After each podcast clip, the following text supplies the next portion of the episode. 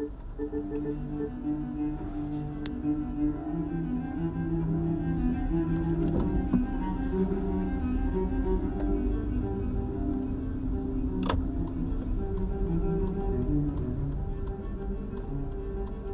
いどうもおはようございます。10月は31日までありましたっけ？すいませんちょっと見てみよう。ありますね。はい、10月31日の木曜日、えー気温は15度ですね。朝7時15分でございます。ムリリでございます。今日もよろしくお願いいたします。えーバッハですね。バッハッハ。バッハ。そうねさドイツの 3B の一人ですね。3B は誰だ？ブラームス。ベートーベン。あバッハだ。そうさ先に言っとくべきでね。バッハバッハの曲ですからね、はい、これ 3B ですよね。間違ってないですよね。大丈夫ですね。ドイツ人ですよね。はい。というところではい。あまりよく分かりませんが。ロストロロボビッチでしたっけ？なんとかさんっていう、えーロスロボ何になっちゃった難しいな。ロシアのすごいチェルチェリストですよね。カラヤンともこう対立してしまうぐらいの、えチェロの名手が弾いているバージョンですね。あれクラシックって著作権なかった曲は著作権はないけど演奏者にはあるのかな？ちょっとそこが怪しいんであんまりあれですけれども、はい。これを音楽として聴けるような感じで入ってないと思いますので、えーその点では大丈夫なのかなと思うんですけどね。い、というところで昨日はすっかり、えーお薬のお話。はい。なんかあれで昨日ちょっと誤解を受けたようでですねそっち系ですかっていうね感じの質問が来たのでですねえやっぱそうなっちゃうんだなと思うんですけどやっぱ普通の人よくは詳しいですからね、はい、一回もやったことないですはっきり言って。はい。ないですよ。本当です。やったことあったら1回でもややったら後悔するっていうのを真剣にまああそうか。経験者だから真剣に、絶対やっちゃダメだって言ってるように逆に取られたのかもしれませんがあの本当にですね。仏に誓ってやったことはございません、はい、しかもそれを直接「お前やらない」とか「買わない」って言われたこともですねないかな？多分ないと思うんですね。で昨日も言った通りおさらいになっちゃいますけど最初はねあのやってみる？あげるよ？ってただでいいよ。一回だけね人生で一回だけでも体験したらどう？ってこういう言い方で近づいてきますんで、はい、必ずそこは拒否してください。もしそういうことあったですよ。で思いがけない。普通のね、えクラブとかわかんないです遊びに行ってる場所でですね。もうそういうことがあるらしい。またこうお店とかいろんなとこでなんとなく常連になった。また常連のお店のマスターに勧められた。あとそのシェフに勧められたそういうのもあるので、えー店員さん。に勧められたとかねお客さんとして行ってるところでいつも来ていただいてるんでちょっと今日本当はね行けないんだけど思ってるんであのよかったらどうですかねそこで危険ダメそうな人だったら多分そういう人言わないですよ言ったらだってこの人がそんな薬をやらないかって勧めたって警察に言われちゃっておしまいですからので、えー絶対ですね、まあ、関わらないのが一番なんですけども、すごくそういう方巧妙をです。あのオレオレ詐欺とか振り込め詐欺と同じようにですね、えー巧妙。絶対大丈夫と思ってる人でもですね、えーまさかあの人がっていうね。あんなのに騙されるやつはおかしいよって言ってる人に限って騙されたりすることあるじゃないですか。それですので、えー非常にえー注意が必要です。は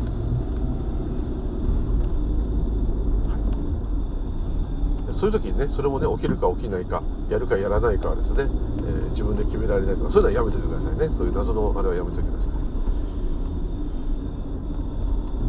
そういう人に限ってねこれは絶対俺がやるんだとかねこれは俺のだとか言ってるはずですから、はい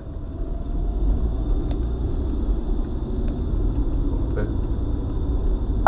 今日久しぶりにダンマパーダあのお釈迦様のね古い古典の仏教の、えー、現代語訳っていうか新訳版っていうんですかね。もうちょっと読み進んでいくといややっぱ厳しい。もうね読んでられないですね。耳が痛い、はい、耳が痛い頭が痛い全部痛いっていう感じのですね。厳しい、はい、その悟った内容っていうのもそのお釈迦様が人としてこうあるべきであるっていうこととまたはその下脱に向けてこのように生きていかなければならないっていうところはもう本当厳しいですねここはちょっとスピリチュアルとね矛盾するとも言えるんですけどもスピリチュアルであればあまた仏教の一部でもそうです私もそういうこと言っちゃうんですけど、ね、無我っていうか私がいないほとんどその真理本質が分かってしまえばもう自然とねそういう感謝とか慈悲の気持ちは多少どんな人でも多少はですね湧いてくるしあのでもまあ立派な人間になるかならないかとはちょっと別だっていうことをねすごく言う人がいるんだけどもあとまあお坊さんっていう仕事をしてるからお坊さんでそういう経験があった人は、えー、まあまああのきちんと誠実に生きる。きなくてはならない職業ですからね。職業自体が生殖なわけですからそうしてるってのはあるかもしれませんけれども。やっぱりですねあれを見てるとですね2つの取り方ができるなと思うんですね。すごく厳しいわけですよ。こういう人にこういうことをしちゃいけない。自分の完全にやっぱ欲をですね制御できる。要するに自分の王にならなきゃいけない。自分の王っていうのは自分を完全に抑制コントロールできる主にならなきゃいけないってことです。ことはそれは今風の解釈で言うと自我が自我が自我をコントロールしてるっていうのかな。普通のことですねそれはある意味ね一般で言えば。例えば厳しい修行だけども頑張ろうっていうのとかですね、えー、厳しい練習だけども頑張って、うん、野球を上手くなろうとかサッカーを上手くなろうと同じように努力と我慢によって克服していくというスタイル。でもやりすぎてはいけないとは書いてあるんですけども。でお釈迦様の努力と根性っていうのはその細かく多岐にわたってますね。例えば食べ方食べ物の量これ耳たこ耳が痛いところですけど、え食べる量とか喋り方と振る舞いですね。大きな音を立てないでしなやかに動けとかですね。絶えず相手を思い思んばかれとかですね。全ての動作言動について自分がそれを言われたら自分がそれをされたら自分がされる側の立場だったらどうだろうということを絶えず意識して行動せよと。しかも、うん、正しくしゃべり正しく考え正しく言えと。正しく聞けと。で何事も過ぎてなな過ぎてはならないと。全てのことですね。非常にそこは厳しい。簡単にも言いましたけどこれ全部できてたらもう人間じゃないっていうかですね。すでに成人ですね。でまたいろいろ思ったのが成人っていう人まあキリスト教でもいいですけど、まあ、まあ、奇跡を起こすとかそういうこともあるけれども基本的に普通の人よりはるかに慈悲深く真面目に誠実に生きている人、まあ、こういう感じのイメージがありますよね。その人がどんな知恵を持ってるかっていうことよりも、えー、なんかそういうみんなが欲ボケしてる世界の中で一人ね、えー、真面目に我慢しているっていうちょっとそういう傾向ありますね。両官全治にしてもあの本当に、ね、必要なもの以外何もいらないっていうあの感じ。えーあれはあおそらくですねあの方がそういう検証した時はすごい若い時なんですね。でその後ずっといろいろそういうのを深めていってあのようになられた。嫌いなのはその欲ボケっていうよりはもう本当権力をにものを言わせて威張っている人たちですね。それが大嫌い。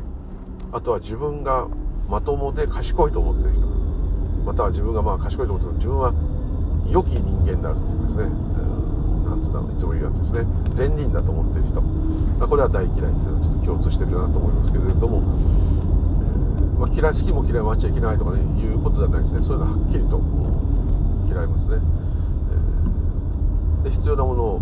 以外何にもないからもう部屋には何にもないと。本当に部屋と布団しかないそういうね食べ物は毎回宅発して、まあ、小じやってもらう。食べさせてもらう。もらえなかったら飢えて死ねばいいもそういう覚悟ができてる人たちなので平気なんですね。全くこの世の生産性と結びつかないですね、はい、そこはどいいかどうかはまあともかくとしてですね、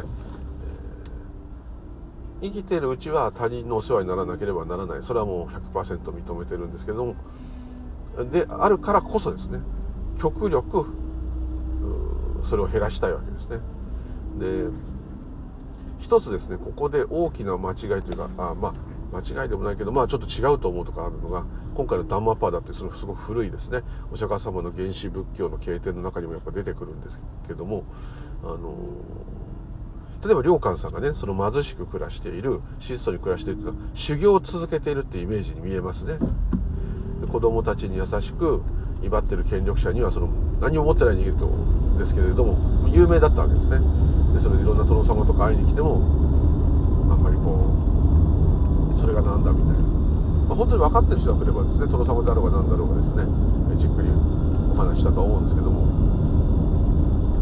要するにその言い方ですけどその古事記のような暮らしをしているお坊さんに偉い人たちがあの従者を従えて会いに来る。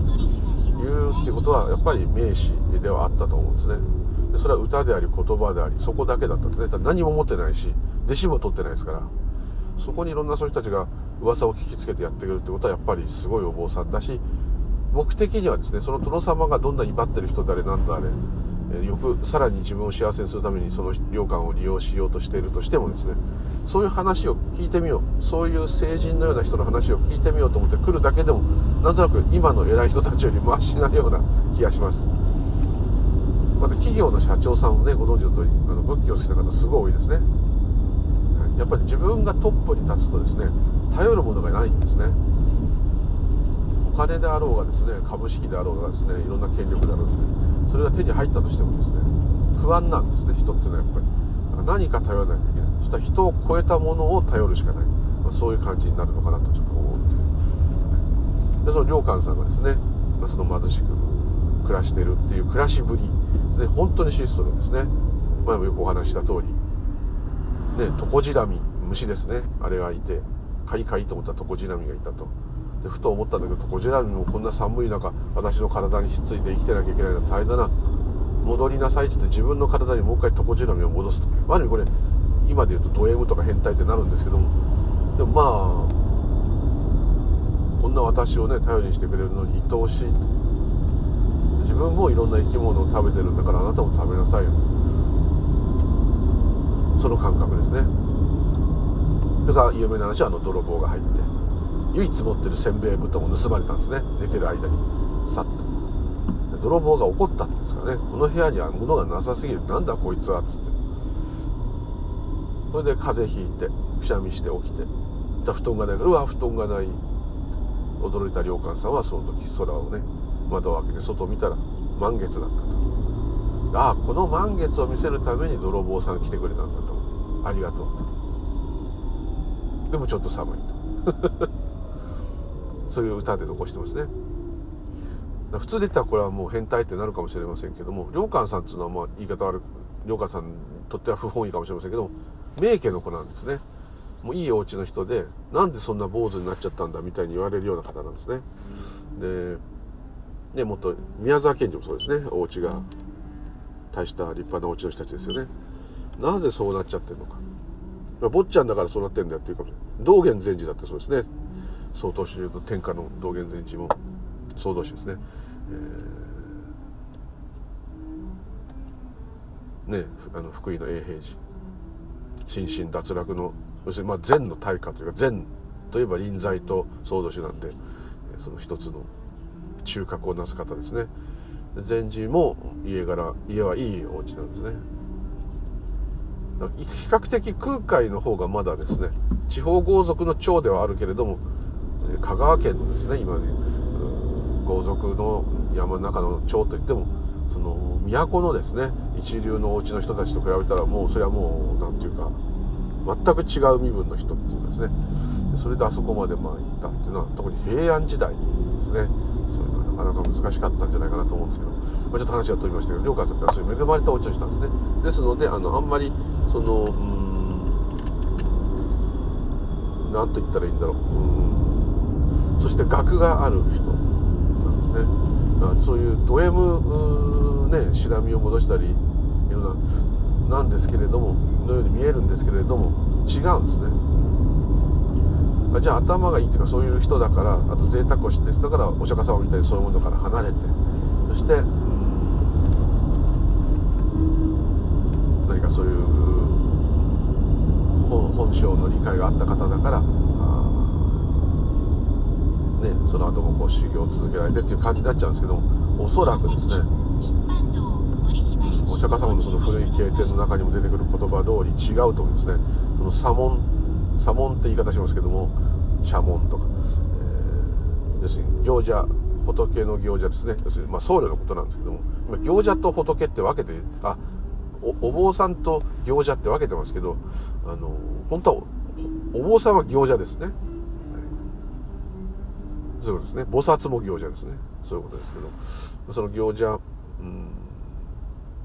としてっていうまあその要するにですねその左門になったものは左門になったっていうのはその道を突き進む。煩悩を減らすでも何でもいいですけど道を突き進む。般若の知恵を持ってですね、えー、仏の道を突き進むものは自然とねやっぱりそうなるって書いてある。ここが一つ大きな点だなと思ったんですね。以前ですねあの永平寺でですねあの先ほど道元寺の永平寺で修行されてその方はサラリーマンで普通のお家の方でちょっと道元がただ好きでですね修行されてで僧侶になったんだけども別に僧侶になった人が全員僧侶やるっていうわけじゃないですよあれ。あのあとは普通に駒澤大学出てですね仏教学科入ってあそこあらあの永平寺っていうか総道宗ですか総持寺とかあの昔でソード大学っていう名前だったんですけどそこ行ってですね、えー、修行をしたからといってですね全員が例えば家がお寺の子で住職にならなきゃいけないとわけではないしあと男の子が何人もいるお家だと全員一応僧侶の資格は取らせるんですね。何かあったらお寺継げなくなったらやばい。取らせるんですけれども例えば一番お兄ちゃんがね普通は行くとしたらお兄ちゃんが元気であればですね、え他の人は別にサラリーマンでやるしかない。副住職とか大きいお寺なのでやってもいいですけどなってくるので、えー、別にその普通に大学出ただけって扱い。で普通に就職する人もいっぱいいるわけです。でそれとまた逆にですね本当に好きでですね、えー、行く人もいるわけです。ただあご存知の通り絶対数で言えばですね圧倒的に僧侶のこう専用のとこですね。歯医者さんとかお医者さんとかも家がお医者さんまたどっかの病院に親も親も医者だったとか、えー、あと病院やってたりなんとか医院とか歯科医院とかやってる人は絶対継がないとねダメになっちゃうんで。それも狙ってね兄弟全員歯学部とかね入れる人いますね。医学部入れたりそういう人もいますけれども後継ぎがね必要だっていう人と医者になりたい歯医者になりたいっていう人が来るのと、えー、結構まあまあ両方数がいると思うんですけれども、まあ、待遇っていうかねその未来はちょっと違ったとしてもですね あとすごい有名な病院のすごい外科医になってる人もいるかもしれませんし、ね、家が専門医だったら専門医皮膚科とか眼科とか耳鼻科とかになる人もいるかもしれません。お坊さんの場合はそれはすごく数的にはやっぱ少なくてですね基本的にはやっぱ家がお寺の人が多いんですね。それ以外にインド哲学を勉強したい人。ですね。そしてもう一つが信仰心があったり、えー、悟りを開きたかったりそういう道を極めたいという人ですね。要するに信仰できてる人ですね。で昔はその住職制度っていうのはあの江戸時代からですから結構最近目というかなかったので世襲制のないもの。あの基本的にはあの本山が決めて、実力ある人は大きいお寺へみたいなそういうのはねあったんですけれども今はないというかまあもう個人の持ち物みたいにちょっとなってしまっているわけですね。その何々山地ってい。うお寺が家に、まあ、なってしまうこれは昔の騒動というかですね。少女ってね祇園少女って言います少女という僧侶が一時的に休む場所瞑想する場所としてはですね本当はおかしい。なぜならですね禅でもそうなんですけども同じところにずっといてはならないんですねそこはやっぱ執着してそこでだれるんですね。新しいとこ行くとまた緊張するしいろんな出会いがあって刺激があって勉強になるということで次々に師匠を変えてですねこうまあ年取ったらねあれですけどあの移っていって勉強するっていうスタイルはあってですね、えー、結構禅では多分あの自分のお寺にそういう修行して僧侶になったらパッと戻るっていうんではなくてその後もですねその知り合いのところで紹介状をもらって弟子に行ったりですね。よくお蕎麦屋さんがあのでっちでいろんなお蕎麦屋さんで修行して家に帰るみたいなああいうスタイルを、えー、取りますね、はい。まあ、取らない宗派もいっぱいあります。もうそのままずっと落ちてるのがありますね。あと完全にもう葬儀のためのお坊さん法事のためのお坊さんに割り切ってるっていうのも多数ございますのでそういうところでは余計ですね。修行してる間もなく家を手伝わなきゃいけない。お坊さんとしての営業しなきゃならない。そういう部分がある方もいるのでちょっと若干ですねお釈迦様のそういうダンマパダとかそういうものとは全く離れてしまっているともう言えなくもないですでちょっと話が飛びましたけれども、えー、そのようにですね、えー、お釈迦様の時代おそらく良寛さんの時代もですねもちろん住職になる人はいっぱいいるでしょうけれどもお釈迦様の頃はそんなでもないですねお釈迦様のだって弟子がいるだけでお釈迦様が住職みたいなもんですからで点々と場所を変えながら移動しながら説法しながら修行しながらっていうのがお釈迦様のやり方っていうかまあそうやれっていうわけですね同じ場所に安住するともうそこで慣れちゃった、まあ、ダメになると。だらけるという部分もあると思うんですね。あと大勢の人にやっぱ伝えていくっていうのもねあったと思うんですね。あと大勢の人にご縁を作ることによって大勢の人いろんなインドなんて広いですからネパールもね含んでた頃ですからパキスタンも含んでた頃ですね。いやひたすらバングラデシュもか。全部インドだった頃ですからあのすごく広くですね、ま、インドっていう国ではないですね。それぞれのまたその国があったんだけどいろんな地方のいろんな人にですね言葉も違う人にもいろんなことを伝えてね広めていってその都度その都度その場所での弟子ができたんだと思うんですね。そういうのあると思います。その中ですごく大きなですね、言葉が一つ書いてありました、なるほどってちょっと思ったんですけどもなるほどなんて偉そうなそこか。でこれはね前は読んでも結構原始仏教好きで仏教聖典とか古いですね、えー、スッタニパータとかああいうのも読んでたんですけれどもあのアゴン教とかね古いやつありますね、ちょっとですねやっぱり分からなかったけど今回読んで少し分かったって偉そうに分かったとは言えないんだけどこの一文が必ず来るんだけどもこの文章はどういうこと言ってるのかなとはい。一つはですね一つはっていうかまあ大きいんですけどもそれだけ自分の欲望をコントロールして制御してですね自分の主とな主となれと。それで正しい行いをして生きていけば不安も何もなく般若の知恵へたどり着くだろう。すごく簡単に言ってしまえばこういうことですね。般若般若の知恵を得たらどうなるのかというのはですね多分おそらくですねそういう検証したりそうしたした人の後の文章と若干そういうのが順序立ってなくて混ざっちゃってるとこもあるのかなとも思うんですけれどもでしかもその今回の新訳のダマパダの本ではですね注釈がいっぱい載ってましてその訳したお坊様って学者がですね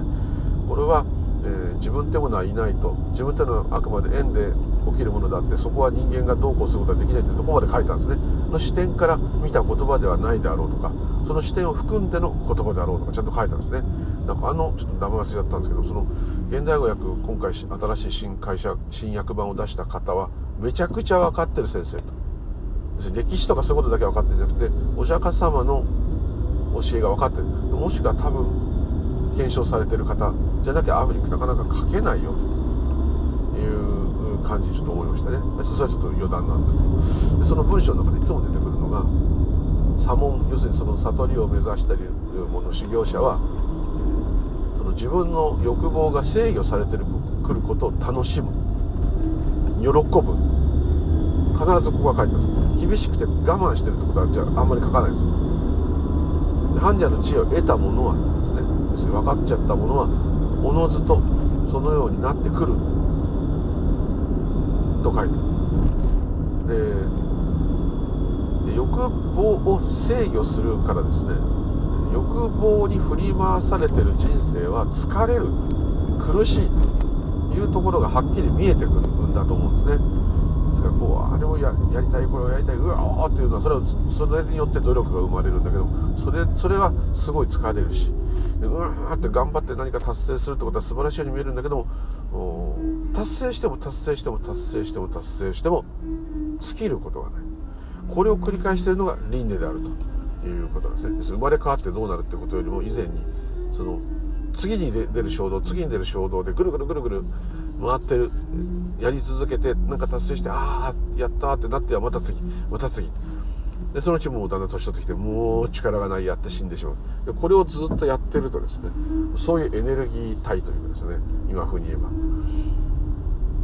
それでは大変だろうと。しかも肉体っていうのはもう本当に泡のように脆くてですね全然信用できないということを言ったわけですね。そういうものから一切合切離れろって言い方するとなんか我慢して超えていけと。でそれは最初はだと思うんですね。初期の頃はですね。信仰心を持って欲望を制御せよって。言ってるんです。これは多分ですね。多分ですよ。あのそういうのが分かってない人。一般信者や弟子に対してそういうような言葉を使ってらっしゃるんだと思うんですね。おそらくそうだと思うんですね。もうとにかくこう信心を持ってって。で後半はですね信心という言葉が出てこないんですね。仏の教えを聞いてとかそういう言い方。仏の教えを思い出してとそれとちょっと違うんですね。だからあまだ完全にねシャバしかないという人にとってはですね、信仰心を持って要するにもう信じるしかないからブッダの言ってることは本当だろうなと。いうことで信じてですねそのためにいろんなことを修行したり瞑想したり心を統一して制御していかなければならない。ある程度いくと今度はその本質でいることがすごく幸せである。全てが本質だってことが分かりますから、えー、書いてありましたね。生き物を極力殺さないでいる自分を楽しむ。で私が一番耳みたいのは食べ物をが少しで済んで十分生きていけるってことが分かったことを楽しむ。でこれは生き物をいっぱい殺さないってものあるしお腹いっぱいになって動けなくなっちゃったり眠くなっちゃったりってすぐの防げるし健康にもいいし、えー、あとたくさんの食べ物を得るためにやっぱね分かんないですけど今でも結局お金と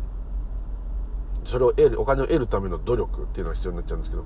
そそれがいらないですね。で宅発で例えば良寛さんみたいにえー、今日食べれるかなとか思っていて誰かがいいものくれたら今日はいいものもらえてよかったありがたいっつって食べれますよね。しかも宅発だから人からもらったものを食べてるわけですからものすごいありがたいわけですそんなのずるいじゃん。と世の中の建設的な、あのー、社会に全く、ね、貢献してない存在だってなっちゃうんですけれどもそんなの教えで貢献してるとか言っても通じない人はいっぱいいると思うんですけれどもそもそもその社会のですねそのいろんなことが発展してったりすごくなるってことがいいとはちっとも言っていないわけです。もっと言ってしまえば生まれてきたことがいいとも言ってないです。で死ぬことが悪いとも逆に言ってないで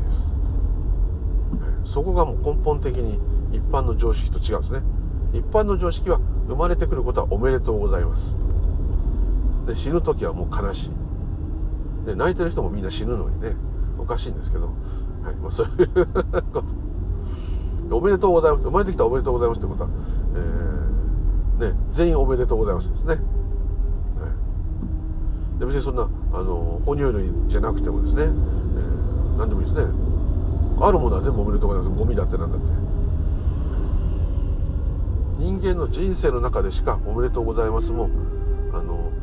死んじゃったって泣くもないですね犬が飼い主がいなくなって泣くことあると思うんですけどそれはそこにいないからなんですよそれだけなんですよシンプルなんですよ。頼っていたリーダーがいなくなったってことで泣くわけです。よそれは人間も同じなんていうかもしれない。ちょっと違う。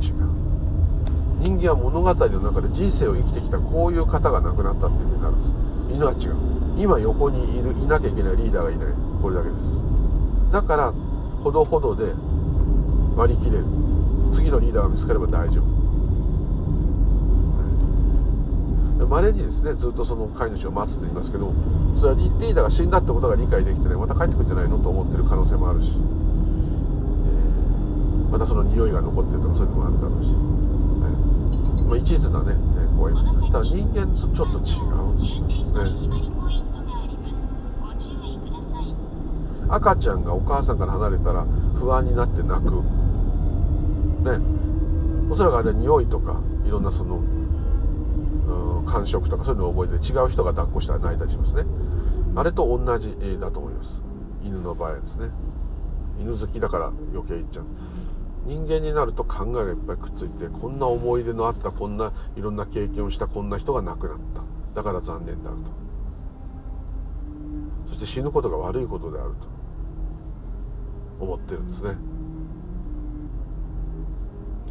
これもないと思いますね。お釈迦様の言葉ではない。それちょっと話が飛んじゃいましたけどとにかくですねその自分の欲が制御されていくことまたは慈悲が湧くことそれを喜ぶ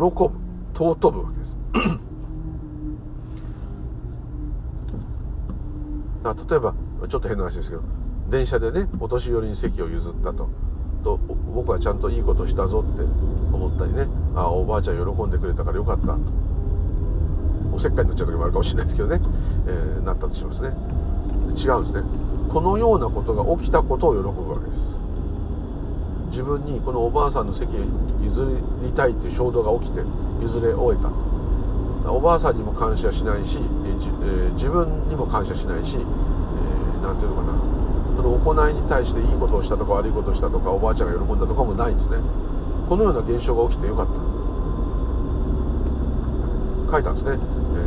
なんか歩いてて、えー、昆虫を踏まないように歩いてる小さな血を這うものとかでもそういうものを踏まないように歩いてる人がいて、えー、そういう踏まないように歩いてるのを最初はねなんかそういうお坊さんの修行でやってると思ってたんだけどやってたらですねあ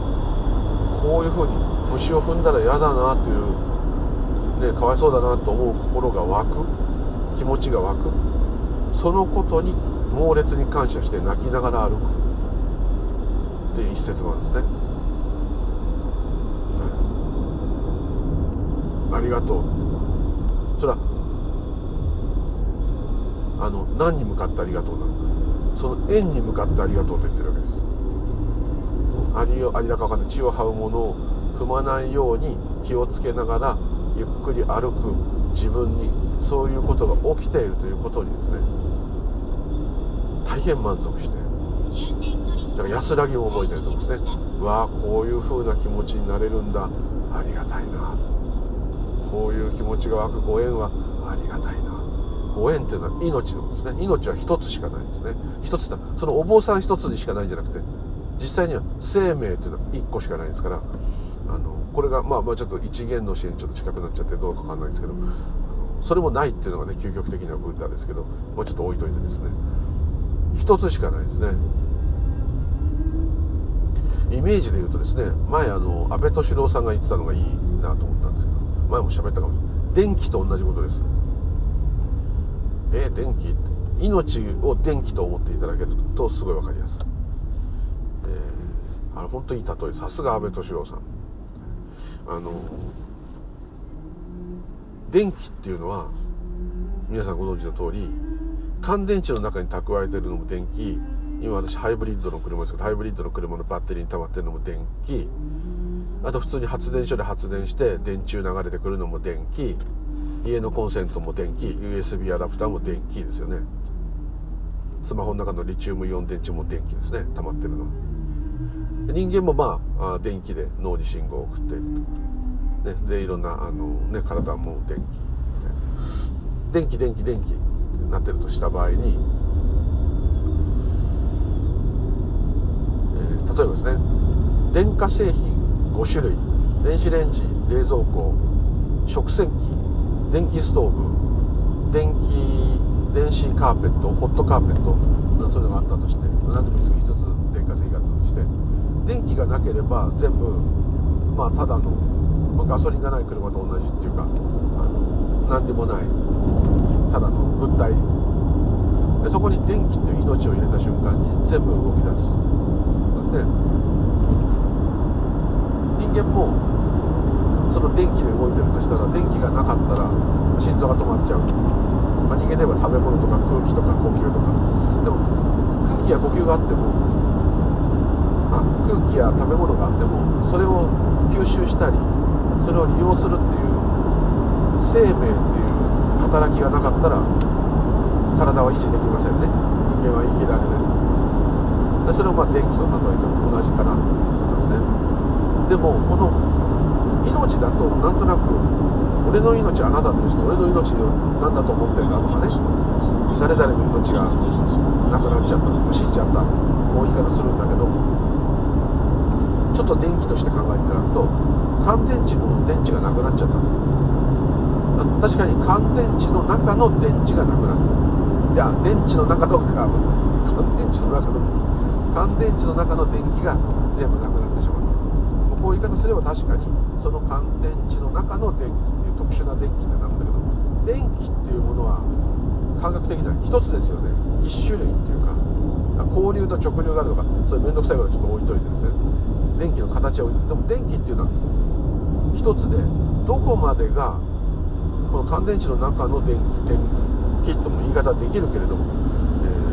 ー、電気っていうものを概念としてどれが始まりでどれが終わりかなんて言えないですよね。電気としか。命もそれでそういう考えでは一つなんですね。私の命が消えるっていう言い方は乾電池の電気がなくなった。同じことですね。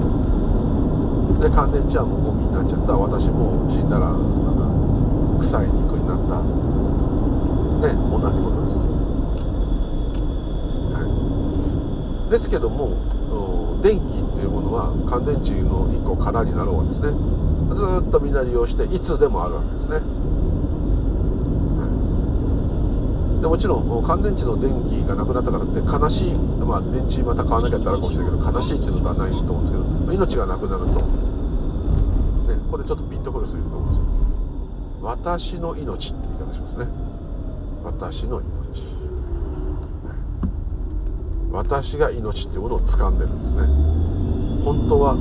ない私が掴んでる。この時点で命という概念が私個人のものであると思ってるわけです。これは思ってるだけで本当はそんなことはないんです。ですから本当の命に触れた人本質が分かった人がたまにですね誰も生まれてないし誰も死んでなかったじゃないかっ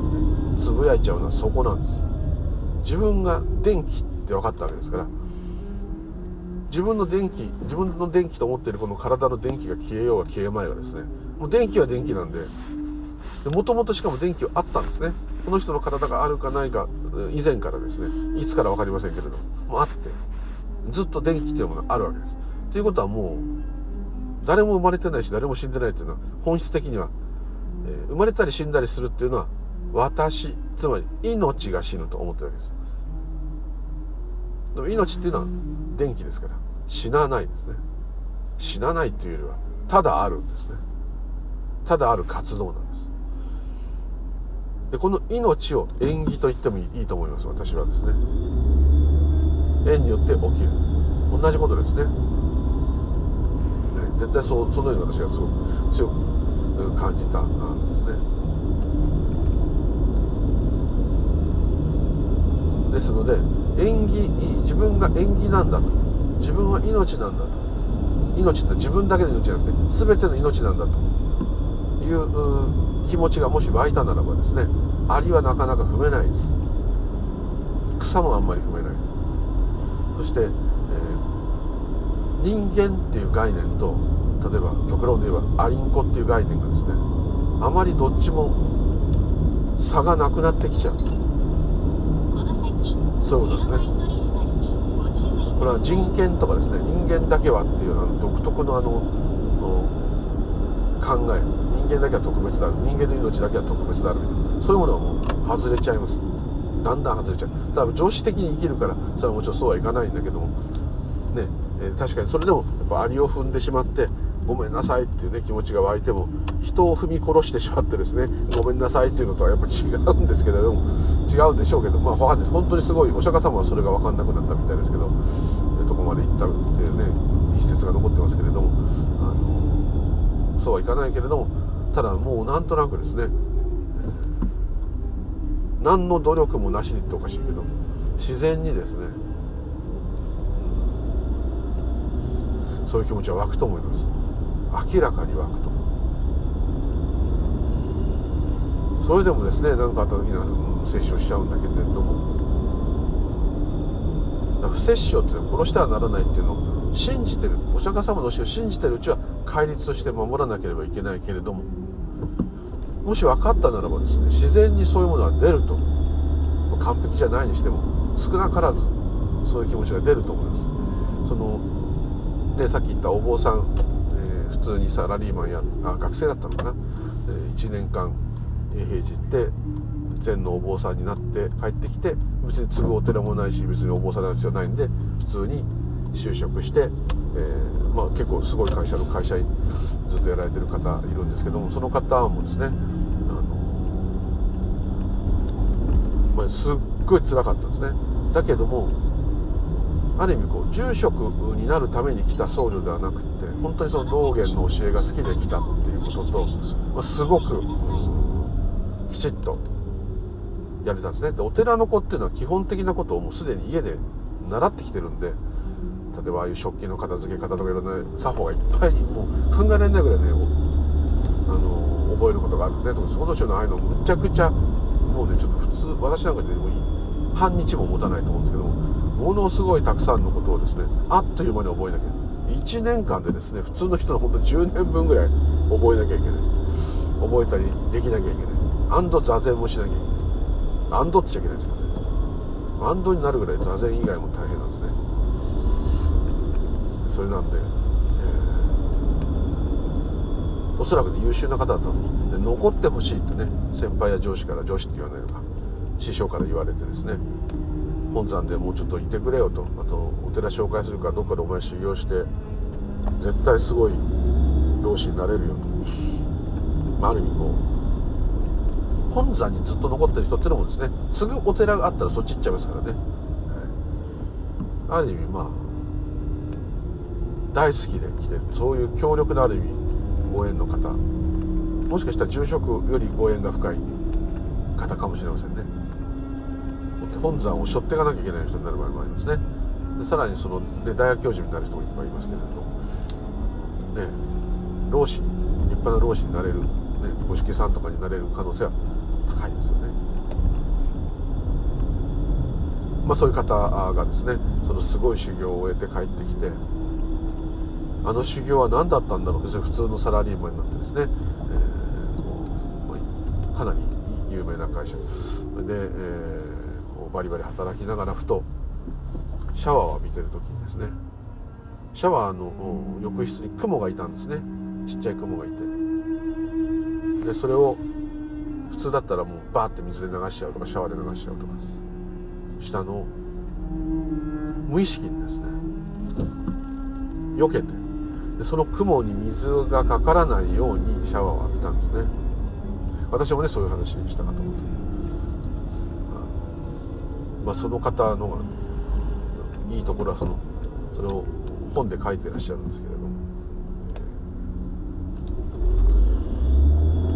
突然そういうのが湧いた。でお寺から帰ってきたばかりなんですね。でうまいもん食っちゃったりとかですね。あの経験は一体何だったんだろうって逆にこう振り返ってですね。夢見てたみたいな。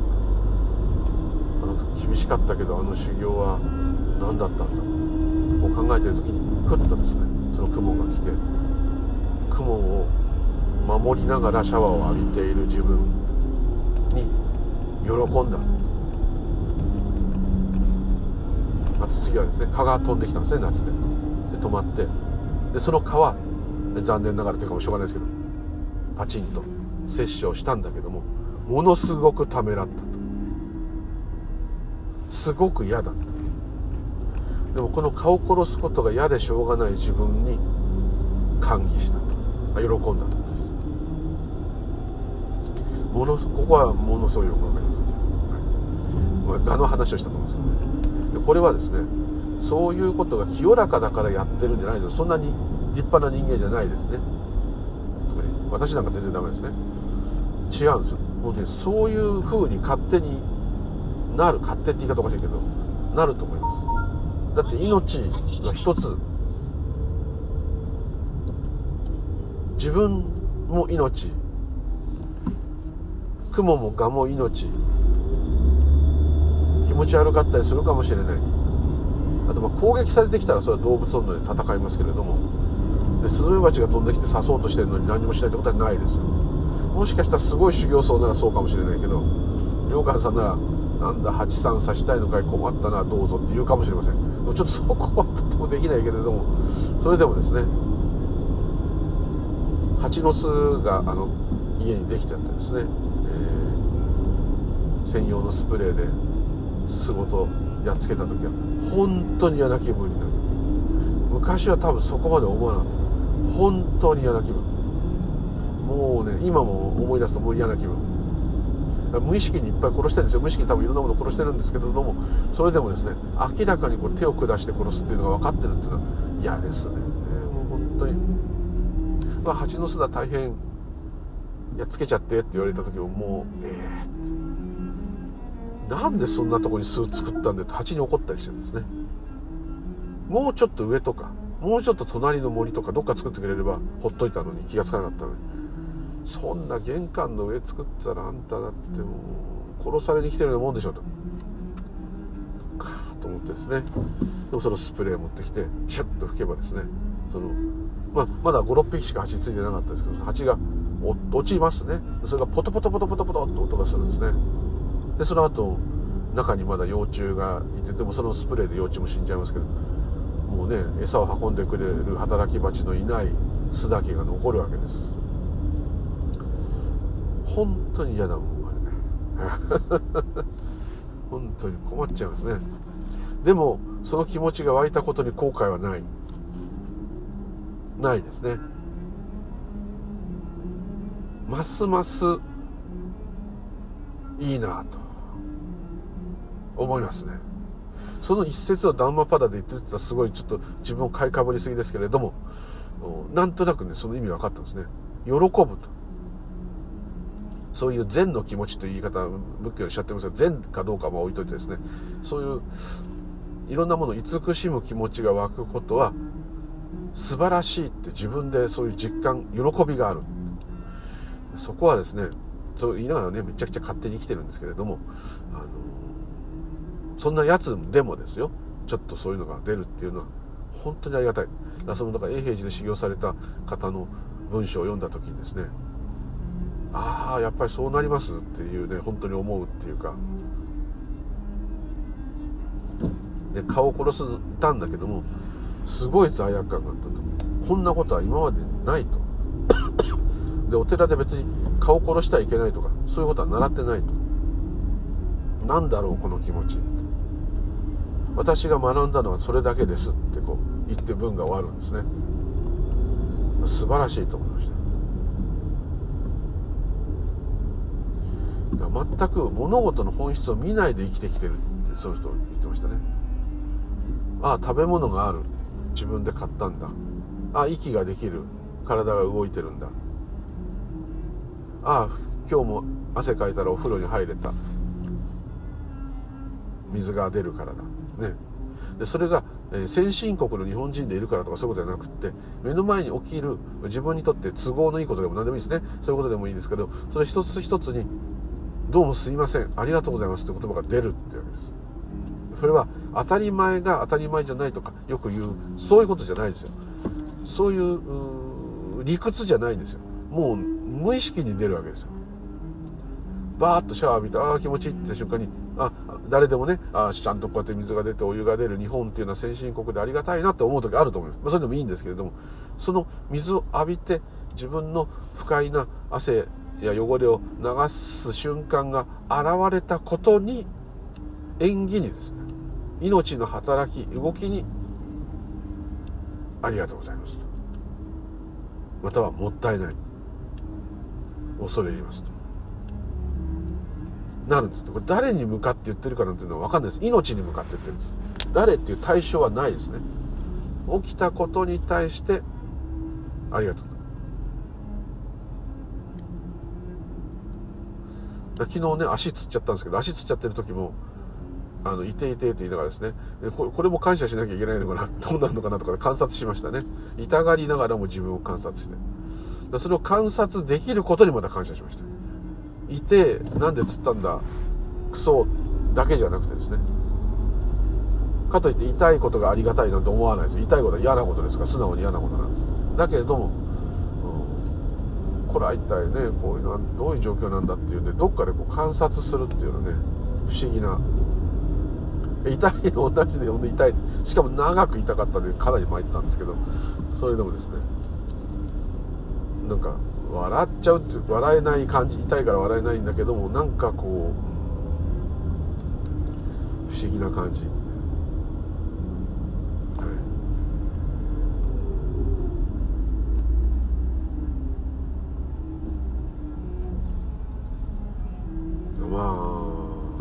然にそういうものが出る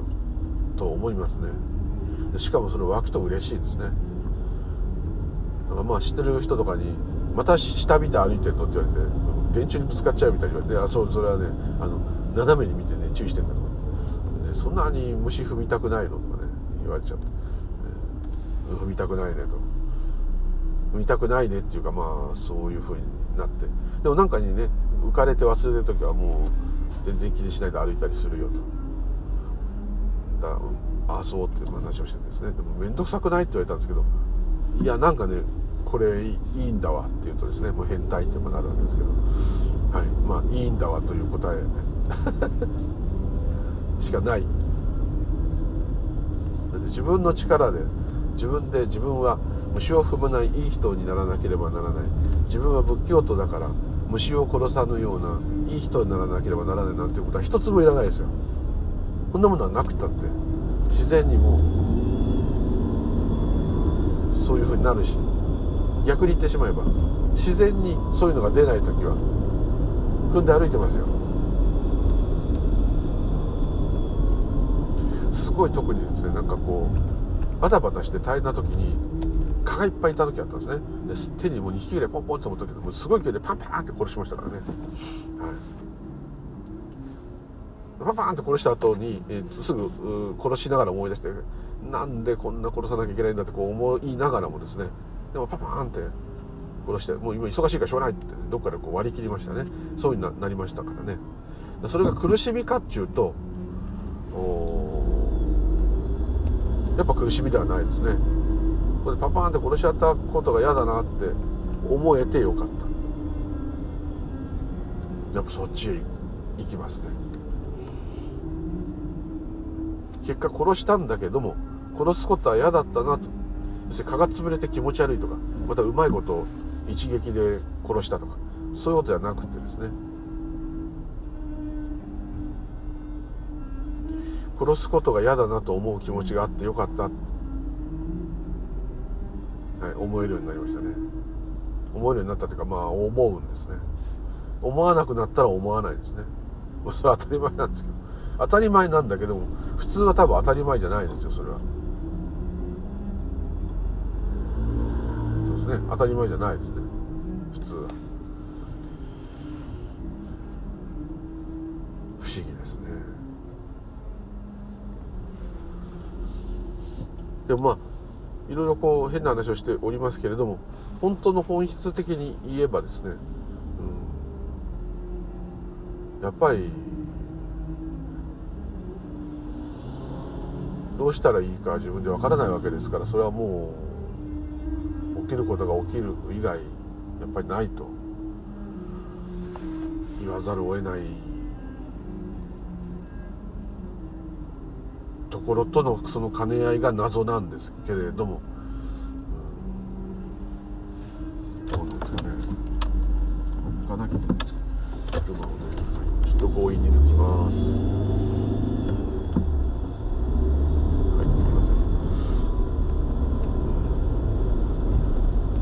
なんかちょっとこう魅力ないですかね。つまんないですかね。すごくそのありがたいって思うっていうのは素晴らしいことなんですけどね。ありがたいっていう気持ちが湧くっていうことは本当に素晴らしいです。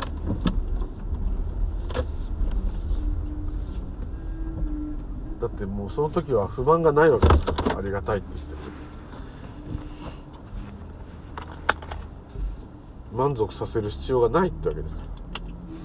ら。何か。最高です。ぜひですね、えー、ていう信心からっていうのがあったと思います。自分の場合は。もう信心だけ。信心がどうして湧いたのかっていうところもですね。分かんないですけれども。そして、えー、貴重な体験がね自分にとっては自分っていうこの人間として考えてみた時には、えー、全然人間としてシャバの人間として全く成長してないと。ちょっとそういう反省も込めての言葉でございまし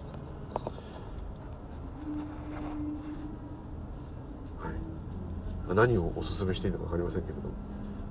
事実は足元にあるってことですね。それをすっかり見ずに生きていると。生きていると思っていると言ってもいいです。ことはあると思います。ですので普通の日常のさっき言ったシャワー浴びるとか何かを食べるとかそういう超基本的な部分そこをもう一回ですねこうなかなか、ね、意識しないとね忘れちゃうんですけどもよく眺めるとですねこの世の不思議がわかるっていうんですかね。実に自分は不思議なことをして生きているなと実感すると思います。